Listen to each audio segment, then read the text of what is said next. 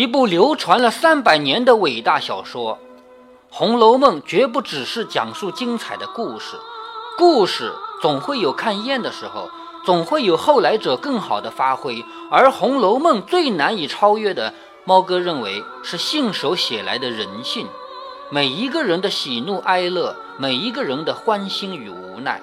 而最伟大的是，作者把这样浓重而复杂的人性，用平淡至极的口气来讲述，甚至不留任何痕迹的讲述，留给我们读者无限的空间。于是，我们最大的乐趣，并不在于欣赏故事本身，而是琢磨故事背后每一个人的所想所感。猫哥读《红楼梦》，并不只是给你讲述这些精彩的故事，而是一点一滴的抽取、分析其中的人性，让猫哥陪着你一起徜徉在《红楼梦》的悲欢离合中。欢迎来到猫哥详说《红楼梦》。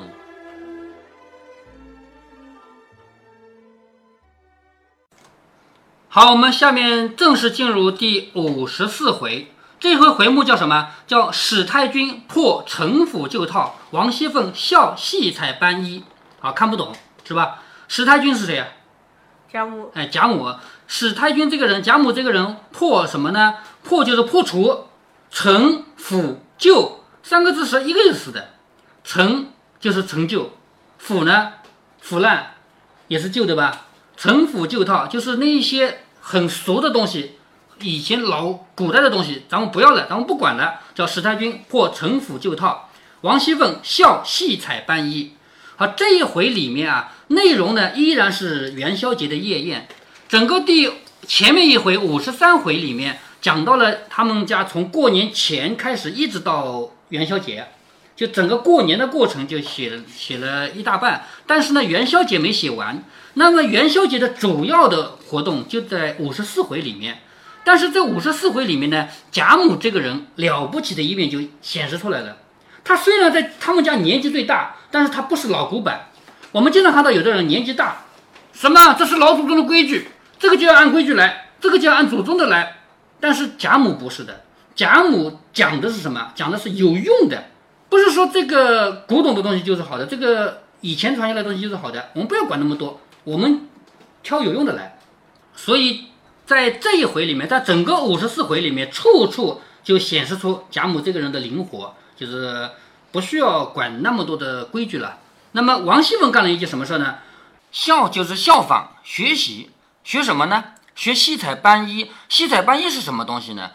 我们知道啊，在每一个大人眼里，小孩就永远是小孩，哪怕这个小孩已经长大，已经成年了，但是在父母眼里，这个小孩还是小孩。所以呢。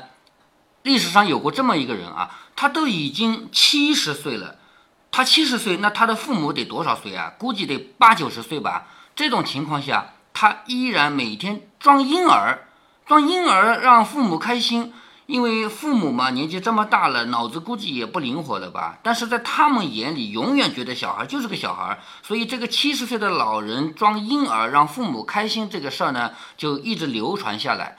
我们后世把这种照顾老人、让老人开心幸福这样的孝子行为啊，叫做戏彩斑衣。那这一回王熙凤呢，就学了一回戏彩斑衣。这一回还讲到那些演出的人，就是像演相声、小品啊、演杂技啊、演戏啊这样的人。别人家演戏的人，专业演戏的，还演的不如王熙凤的。因为王熙凤她有个优点，她能说会道，是不是？这回请来的人是谁啊？说书的。结果说书的人说的不好，不如王熙凤说的好。这一回其实是贾母的传记，就让我们清清楚楚看到贾母这个人是一个什么样的人。是一，我们前面都讲过啊，贾母是一个很懂得生活品质的人，是不是很会欣赏美的人，对不对？那这一回我们看到贾母是一个不迂腐的人。且说贾珍、贾琏暗暗预备下大殿罗的钱，好，还记得前面吗？只要贾母说赏，一箩的钱就扔上去了，是不是啊？这里贾政和贾琏赶紧叫人预备下更多的钱。听见贾母说赏，他们也忙命小厮们快撒钱。听得满台钱响，贾母大悦，就是他们家富贵人家啊，这个台子上的钱哐哐哐哐响，很高兴，说明我们家气派，我们家彩头好。两个人起身，小厮们忙把一把新暖暖银壶捧在贾琏手内。好，这个银做的壶啊，水壶啊，放在贾琏手内，随着贾珍趋至里面啊，趋就是小步走，就是不是大步大步走进去啊，小步走趋到里面。贾珍先至李婶席上，躬身取下杯来，回身贾琏忙斟了一盏。好，贾珍、贾琏两个人一起来敬酒，叫敬敬茶啊，不是敬酒啊。贾珍拿过人家的杯子来，贾琏往里倒，知道吗？好，两个人倒了一盏，然后便至薛姨妈席上也斟了。两个人忙起身，笑着说：“二位爷请坐罢了，何必多礼？”就是这两个人是亲戚，一个是李婶，一个是薛姨妈，说你们两个坐的吧，不要多礼。于是除邢王二夫人满席都离了席，俱垂手旁视。好，什么意思啊？这里贾珍跑来敬酒，贾琏也来敬酒。那么他敬的人是长辈，比如说敬贾母，比如说敬这个两个亲戚李婶和薛姨妈。但是这个时候呢，贾母的两个儿媳妇儿得站起来，明白吗？所以邢王二夫人都站起来了。贾珍先捧杯，贾琏在后面捧壶。虽然只是两个人奉酒，那贾环等兄弟也是排班按序，一溜随着他们两个进来。见两人跪下，也就一溜跪下。也就是说，贾珍、贾琏来敬酒的话，其他这些小孩子也要跟进来。虽然他们不敬酒，但是也要跟着，要跪一起跪。宝玉也忙跪下，史湘云悄悄地推他说：“你这会子又忙着跪下做什么？有这样，你也去斟一瓶酒来，岂不好？”就是史湘云就推贾宝玉说：“你跪什么跪？你也去敬酒好了。”贾宝玉悄悄地笑着说：“等一会子再斟去。”说的等他两个人斟完起来，方起来，又与邢夫人、王夫人斟过来。贾珍笑着说：“妹妹们怎么样呢？就是一个个敬酒敬过来了，妹妹们要不要敬？”贾母等说：“你们去吧，他们倒便宜一些。”好。你们不来敬，他们还方便些呢，是不是？因为这个太麻烦了。好，这里就看出来了啊，贾母第一次破城府旧套了吧？不要敬酒了，你们走吧。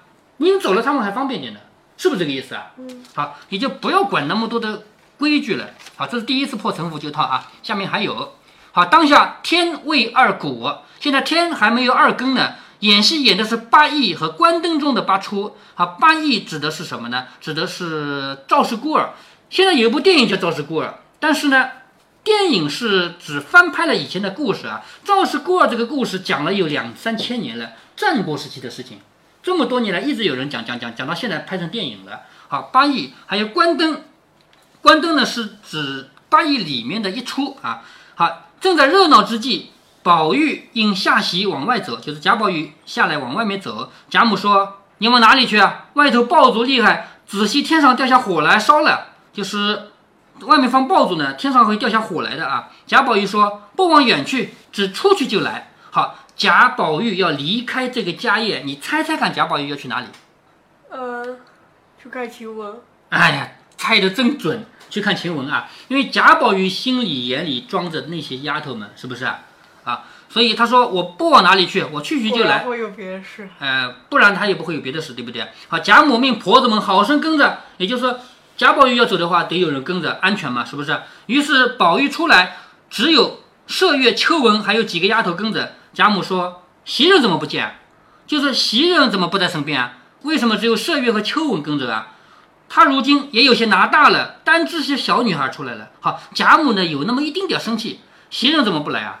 是不是他有资格了，摆资格了，让那些小的人来啊？好，王夫人连忙起身笑回。王夫人回贾母的话要。站起来啊！起身笑回说：“讲原因了，袭人不来不是因为他摆资格。他说他妈妈前日没了，因为有热笑，不便前头来。好，你还记得吗？古代的规矩，家里死了长辈，这个孝在身是不能往人家去的，是不是？好像说三年不能有喜事。哎，对，三年之内像结婚啊这种事情都不能做，是吧？所以他妈妈没了，因为有热孝嘛，不便往前头来。”贾母听了，点头，又笑着说：“跟主子不讲这些孝与不孝。你看，贾母第二次破城府旧套。他说他是仆人，他跟着主子的，干嘛讲这个孝和不孝？如果他还是跟着我的话，难道这会子也不到这里来吗？就是以前袭人不是贾母的丫鬟吗？对不对？如果他现在还是我的丫鬟的话，这会子难道还不到这儿来吗？都是我们太宽了，有人使不查这些，就成了例了。”就是我们因为反正用人多嘛，就不查了，所以呢，他也就管这个孝了。难道真的要管孝吗？好，贾母第二次破城府旧套，凤姐儿忙过来笑着回说：“今儿晚上他就是没有笑的话，那园子里也得他看着。”好，王熙凤找了另一个理由，说他不来不完全是因为笑，今天园子里就得他看着，为什么？因为今天放爆竹放的多，到处是火，谁最可靠啊？不就是袭人最可靠吗？是吧？园子不是还李纨还还管管吗？对呀、李纨还在这儿呢，呃，是不是啊？所以大家都跑到这边来一起赏灯了，一起来家宴了，谁在那边管着啊？现在又是元宵节，所有的灯啊、报啊都开着的。说这里一唱戏，园子里有的人不偷着来瞧，他还细心各处照看照看。况且这一散后，宝兄弟回去睡觉，各色都齐全。好，这个理由最充分。刚才不是说了吗？我们这里有很多很多灯在点着，还有爆竹，怕失火，对不对？要有人看着。还有一个更重要的，等会儿宝玉要去睡觉了，回去睡冷被窝，是不是啊？可是如果袭人在的话，回去就是暖被窝呀，是不是啊？因为他可以提前准备热水袋啊，提前准备那个汤婆子嘛，是吧？而且贾宝玉要洗脸要洗脚，你说什么热水袋？就是汤婆子嘛，汤婆子不就是热水袋嘛，是不是啊？而且贾宝玉回去要洗脸，嗯，嗯，呃，这一次不是吧？不是小丫头干啊，对呀、因为小丫头也会贪玩嘛。她说这边要唱戏了所，以要让袭人管着吧。嗯，所以要袭人亲自去最可靠嘛，是吧？然后说贾宝玉去了，什么都齐全的，洗脸水啊、洗脚水啊这些都齐全了。如果他再来了，众人又不尽心，散了回去，铺盖也是冷的，茶水也不齐备，各色都不便宜。所以我叫他不用来，只看屋子，散了又齐备，我们这里也不担心，又可以全他的礼，岂不是三处有益吗？这是王熙凤说的非常完美的话，不管从哪个方面讲，都是好事儿。他既照顾了他的孝，又可以为贾宝玉准备这个要睡觉的像洗脸水啊什么东西啊，而且还可以看屋子，最可靠，是不是啊？说老祖宗要叫他，我叫他来就是了。好，最后一句话也很重要啊，你要他来，我现在去叫他来，是不是？贾母听了这个话，忙说：“你这个话很对，比我想的周到，快别叫他了。”就是贾母一听王熙凤这么会说，那就行了，不要叫了。但只是他妈妈几时没了，我怎么不知道？就是他的妈妈什么时候死的，我怎么不知道？凤姐笑着说：“前儿袭人去亲自回老太太的，怎么倒忘了？就是之前袭人亲自跟你说过嘛，这个事儿你怎么忘了？”贾母想了一想，笑着说：“想起来了，我的记性竟平常了，就是我年纪大了，记不住了。”众人都笑着说：“老太太哪里记得这些事情啊？”贾母又叹着说：“我想着。”她从小服侍了我一场，又服侍了云儿一场，幕后给了个魔王宝玉，亏她磨了这几年。好，什么意思啊？从小她服侍我的，后来我让她服侍湘云，然后又让让她服侍贾宝玉，亏她磨了这几年，她又不是咱们家根生土长的奴才，就是她不是我们的家生女，是不是啊？啊，他是买来的嘛，他不是咱们家根生土长的奴才，没受过咱们什么大恩典。好，这个话你要注意啊，咱们现在和古代的观念有点不一样。如果是像小红这样的人，小红的妈妈不是林之孝家的嘛，对不对？小红这样的人世世代代在贾家做奴的，如果站在咱们现在的角度说，好可怜啊，世世代代都是奴隶，是不是啊？但是在古代不是这么想的啊，在古代小红是世世代代受我们家的恩惠的，知道吗？但是像袭人就不是，袭人她是刚买来的嘛，她的爸爸妈妈没有受我们家的恩惠，就是站在咱们这个角度不这么说，只说袭人的爸爸妈妈是自由的人，不是奴才，对不对啊？袭人成了奴才，咱们不能站在我们今天的角度去看古代的话啊。所以站在贾母的角度说，他是买来的，他们家没有受过咱们的恩典，他妈妈没了，我想着要给他几两银子发送，也就忘了。凤姐说，钱二太太赏了他四十两银子，也就是了。好，也就是说王夫人已经赏了他四十两银子了嘛。贾母听说，点头说，这还罢了。正好鸳鸯的娘钱也死了，好，鸳鸯也死了。妈妈还记得鸳鸯的父母就在前不久，就是假设要去鸳鸯的时候，还记得那个什么？记得说说连棺材的钱都已经给了，是不是？是吧？说鸳鸯前儿的他娘也死了，我想他老子娘在南边，不是在南京看房子的吗？是不是？在南边，我也没叫他走去守守孝啊。也就是说，同样是死了妈妈，袭人还回家去给他妈妈送葬的，是不是啊？但是鸳鸯没有嘛？说如今叫他们两个一处作伴儿去，好，什么意思啊？就是这两个人都是刚死了妈妈，这两个人都很可怜。我现在就让鸳鸯去找袭人，两个人一块儿去做做伴吧。又命婆子将一些果子、还有菜、点心之类的送给他们两个吃去。琥珀笑着说：“还等这会子呢，他早去了。”好，你看他们家的人个个都知道贾母的心思，也就是说，贾母说这个话已经是后话了，前面已经让想起第三回的事，第三回什么？呃，就是提到呃说呃是呃呃去拿什么布的，然后说啊，已经拿了是吧？啊，对对对，第三回是王夫人说有没有拿两块布来给你的妹妹做新衣裳，然后王熙凤说已经准备好了，是不是？其实他们家的人都很默契啊。贾母说让鸳鸯去陪陪袭人吧。然后琥珀说：“还等这会子呢，他早去了。”说的大家又吃酒看戏。好，这里要写宝玉了啊。宝玉其实离开就是要回去看袭人的，他不是去看晴雯啊，因为晴雯身体已经好了，但是袭人是独自一人在园子里哦，对不对啊？所以宝玉一进来到园中，众婆子见他回房，便不跟去，也就婆子是不能进怡红院的，知道这个规矩吗？所以他没有跟着去怡红院。只坐在园门前的茶房里烤火，和管茶的女人偷空饮酒斗牌。也就是这两婆子正好嘛，没有事，我们喝喝酒打打牌吧。宝玉到院中，虽是灯光灿烂，却无人声。也就是整个院子里面到处都是灯，毕竟这是元宵节嘛。但是没有人的声音，一个人没有。麝月说：“他们都睡了不成？就是难道都睡着了吗？咱们悄悄的进去吓他们一跳吧。”好，麝月在这儿。要起一个坏主意，我们悄悄地走进去，吓他们一跳。这个是小说里的理由，小说外面还有一个理由，为什么要悄悄地走进去呢？因为接下来贾宝玉要发现袭人和鸳鸯两个人说悄悄话，说心里话。如果说大踏步的说宝玉驾到，他们俩还会说吗？当然不说了，是不是啊？所以小说里的理由是晴雯啊，不是晴雯啊，是。麝月说：“我们悄悄的进去好不好？吓他们一跳。”小说外的理由是，接下来贾宝玉要听到他们的悄悄话了。于是大家捏足浅踪啊，就悄悄的进了禁闭一看，就是贾宝玉的房间有一面镜子，那面镜子推开来才是一个门，一般人不知道那是门，是不是啊？好，到禁闭里一看，只见袭人和另外一个人，两人面对面歪在炕上。好，两个人面对面的话，我们看到其中一个人的脸是袭人，另外一个人看到的背嘛，是不是？好，两个人都歪在炕上，那一头有两三个老妈妈在打盹，就是另外一头啊，有两三个老妈妈在那儿瞌睡。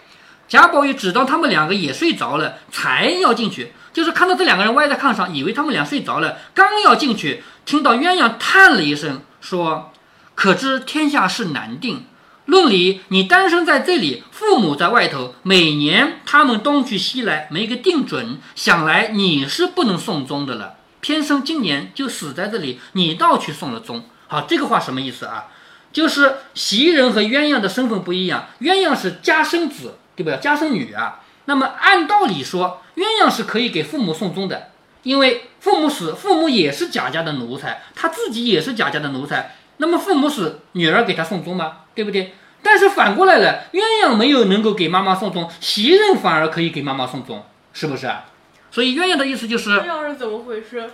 鸳鸯因为他妈妈在南京呀，嗯，是不是？所以他没有办法给妈妈送终呀，离得太远了嘛。但是袭人呢，他妈妈不是就离了一里路嘛，对不对啊？所以他说，论理啊，按理说啊，你是一个人在这里，你的父母不在我们贾家，好，你父母在外头，每年他们东去西来，没个定准，就是。他们又不在我们家里面，他们没有定数，不知道在哪里嘛。想来你是不能送终的，可是偏偏你却给他们送了终。袭人说：“正是，我也想不到能够看到父母回首，回首就是指死，因为这个话不能说过年你说死啊死的是不好，是不是啊？所以我也想不到能够看到父母回首，太太又赏了四十两银子，这倒也算是养我一场，我也不敢妄想了。好，什么意思？我毕竟按照原来的规矩啊。”第一，我不可能给妈妈送终，因为我独自一人卖到贾家来了，我妈妈不在贾家，这是第一。第二，我也不可能有四十两银子的赏银。我们下一回就要看到了啊。按理说，赏银是每个人的赏银不一样，就第五十五回就讲到了啊，每个人家里死了亲戚，赏银是不一样的。他没想到自己会拿四十两赏银，他说这两点我都已经满足了。宝玉听了，忙转身悄悄地向麝月说：“谁知道他来了，我这一进去，他又赌气走了，不如咱们走吧。”好，什么意思啊？你别忘了，鸳鸯是赌气不和贾宝玉说话的，对不对？还记得什么事儿吗？呃，就是呃，他说，嗯、他发誓呃不嫁人。哎，对他发誓不和贾家的这些男的说话，所以鸳鸯赌气不和贾宝玉说话。贾宝玉发现现在他自己不能进去，他要是进去的话，鸳鸯就走了，是不是？可是如果自己不进去呢？鸳鸯和袭人两个人不是聊得蛮蛮好的吗？对不对？所以从这里可以看出来，贾宝玉是一个什么样的个性啊？就是他离开贾母那边来的目的是什么？目的是看望袭人，他丢不下袭人啊，他心里装着袭人啊。可是当他真的来了，发现袭人和鸳鸯聊得很好的时候，他悄悄地走了。他是这样的人，不像有的人说：“嘿，我来过，看过你们了，你们要记得我啊。”他不是这样的人，对不对啊？所以贾宝玉是一个什么？是一个心里装着别人，但是他不求回报的人。很多人说《红楼梦》是曹雪芹的自传，说贾宝玉就是曹雪芹自己，其实不是的。曹雪芹作为一个平常的人，他一定是有各种各样的优点和缺点的。但是曹雪芹笔下的贾宝玉缺点很少，就是偶尔有一回一脚踢过去把袭人给踢伤了，是不是？缺点很少，但是有这么多优点。这种情况，小说里面写出这样的一个几乎完美的人来，其实是曹雪芹杜撰的一个他心中的完美形象，并不是说曹雪芹自己是这个样子啊。好，这里贾宝玉悄悄地对麝月说：“谁知道他来了，我这一进去，他又赌气走了，不如咱们回去吧，让他们两个清清静静地说一回。”袭人正一个梦着，他幸而来得好，说着人悄悄地出来。好，贾宝玉呢？又悄悄地离开了怡红院，接下来他又要去了。但是呢，他在回贾母那边的路上又发生了一点小事情啊。这个小事情也是既能够看到他们家的规矩啊，又能看到他们家的一些意外啊。我们先读到这儿。节目的最后再跟大家聊几句啊。在今天的节目中，贾府还在过年，元宵嘛，过年还不能算结束。在过去的几期节目里，我们看到曹雪芹为我们描写了一个详详细细的节日盛况，包括风俗习惯、礼仪礼节等。好多人都说《红楼梦》是一部百科全书，它记载了曹雪芹那个年代的生活习惯、风土人情。从这方面说，它的意义和价值不低于那些官修的史书。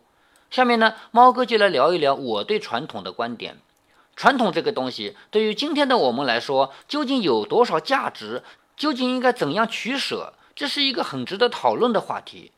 在几年前，我们潘家，猫哥姓潘啊，我们潘家开启了一项大事儿，就是重新编纂我们的家族谱，也就是潘氏宗谱。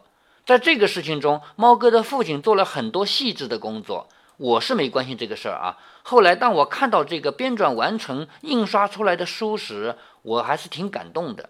整整一箱子的书，从右往左读，竖排的，记载了从一千年前我的第三十六世祖开始，一直到我的大名。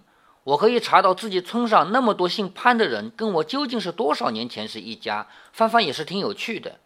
你说这个东西有用吗？说有用也行，说没用也行。我不知道自己是谁的三十六世孙，这么多年也都过来了，现在知道了也没有额外挣几块钱。但是随着年龄增大，我对传统的东西是越来越抱有包容主义的接受，从原来的实用主义变成了文化的欣赏了。从实用主义的角度看，这些都可以抛弃嘛，因为这些东西换不来钱。但是当你把它看成文化的一部分，你会发现有它比没有它更容易找到幸福感。如果你觉得寻找幸福也是一种实用价值，那么同样是实用主义，你会更包容他们。再比如说过年这些习俗，照着做做，就会有家庭成员之间的凝聚力存在。如果连这个也不要了，当然也不影响生活质量，可是家庭成员之间的交流会变少。传统的东西是保存还是消失，就看你自己的原则是简单的金钱衡量的实用主义呢，还是认可他们带来的幸福感和家庭交流。还有跟大家说这段话的时候呢，猫哥刚刚送走了远方来的亲戚，我的姨妈嫁得很远，那个时候嘛，而且来一趟也不容易，要坐火车、坐汽车，要转多少次车，所以呢，来一趟在路上要花去两天时间。但是路上要花两天时间，并不是说明他嫁得非常远，而只是说明那个时候交通不行。现在我们自己开车，三个小时就到了。所以最近这一两年里面，我的姨妈家和我家之间互相来往的频率明显提高了，一年都会互相来往个几趟。刚刚猫哥和哥哥两个人，我们兄弟两个人请他们吃了饭，然后把他们送走，然后猫哥回到自己家里。啊，也就是过去了半天时间吧。像这样的亲戚之间互相走动、互相交流感情的事情，现在就是越来越多了，不需要理由，不像以前那样逢年过节来一趟。现在因为交流变多了嘛，交通变发达了嘛，只要三小时了嘛，所以哪个周末啊，哪天高兴啊，就会来一趟。所以猫哥就觉得，我们现在正在不断的寻找快乐，而这个快乐并不依附于什么节日不节日的，不会依附于什么文化。我们需要，我们就可以制造快乐，哪怕我们制造一个节日也无所谓了。然而，我们的话再说回来啊，有好多人明明自己是简单的实用主义，明明放任许多传统的文化走向了死亡，但是他所做的并不是把文化看成遗产去继承和保护，反过来去找一个迁怒对象去发泄。今天是圣诞节，也就在前两天，猫哥看到有好多人在转发一个消息，说咱们不过平安夜，咱们不过圣诞节，说这是洋节，我们堂堂中国人怎么不过自己的传统节日，要去过洋节？猫哥看到这样的逻辑，简直很无语啊！我们过哪个节不过哪个节，你有自己选择的权利，别人也有他选择的权利，好不好？这跟爱不爱国、有没有民族性是没有关系的，而且也没有洋节冲击传统节日这种逻辑。传统的东西丢掉的多了去了，不只是洋节造成的，他们本来就在消失。我们之所以这个节也过，那个节也过，一方面你可以看成是商家的炒作。但这是愿打愿挨的事情。商家创造了快乐，你享受了快乐，你就会心甘情愿地掏钱。这么简单的道理，总不要我说吧？撇开商家的努力不谈，我们为什么吃这一套呢？因为我们需要一个理由来快乐啊！不管是传统节日还是洋节，能给我带来快乐，我就可以享受这份快乐吗？再看传统节日，想要保存它吗？很简单呀，改呀。把繁琐的东西去掉，只留下吃饭啊、送礼啊，以及对传统的那份记忆。当然，他们就会保存的好好的。你看清明节，还有中元节，也就是传统的鬼节啊，这种给死人烧纸的节日。而且猫哥发现，除了烧纸以外，你就不去发展点别的东西，它怎么可能吸引年轻人嘛？吸引不了年轻人的东西，怎么可能很好的传承下去呢？刚刚上映的一部电影，不是给我们做了一个很好的示范吗？人家墨西哥那边同样也有鬼节，但是他们的鬼节却是这么好的传承下去了，因为快乐嘛。而且你像我们中国的文化，也并不是都像大家所说的那样在消失啊。人家美国人拿去拍了一部很好看的电影，叫做《功夫熊猫》，我们自己不觉得它有什么好看，我们自己把它忘到垃圾堆里去了。结果人家把它捡起来以后，居然能够做出这么好的文化产品出来，我们没有能够珍惜，我们怪谁去啊？所以，如果我们也想很好的传承自己的文化，那么一定要加以修改，一定要与时俱进，改嘛。人家的圣诞节又不是从古到今都一个样子，人家是在改的好不好？在今天的节目中，贾母一个生活在三百年前的老太太，一次又一次的破城府旧套，而三百年后的我们，却依然有好多并不是老太太的人。一方面抱残守缺，不思进取；另一方面迁怒于其他更好的东西，试图用朴素的情感元素来扭转潮流，这不是有病吗？昨天晚上，也就是平安夜的晚上，猫哥突然发现一个问题：我们家那棵圣诞树，我女儿没有安装。那棵树用了八九年了，最初的几年是我陪他一起安装的，后来他长大了就自己装，过完节以后再自己拆掉。大概是因为女儿太忙了吧，上初中了，休息的时间变少了，都没有空去想想过节这种事儿。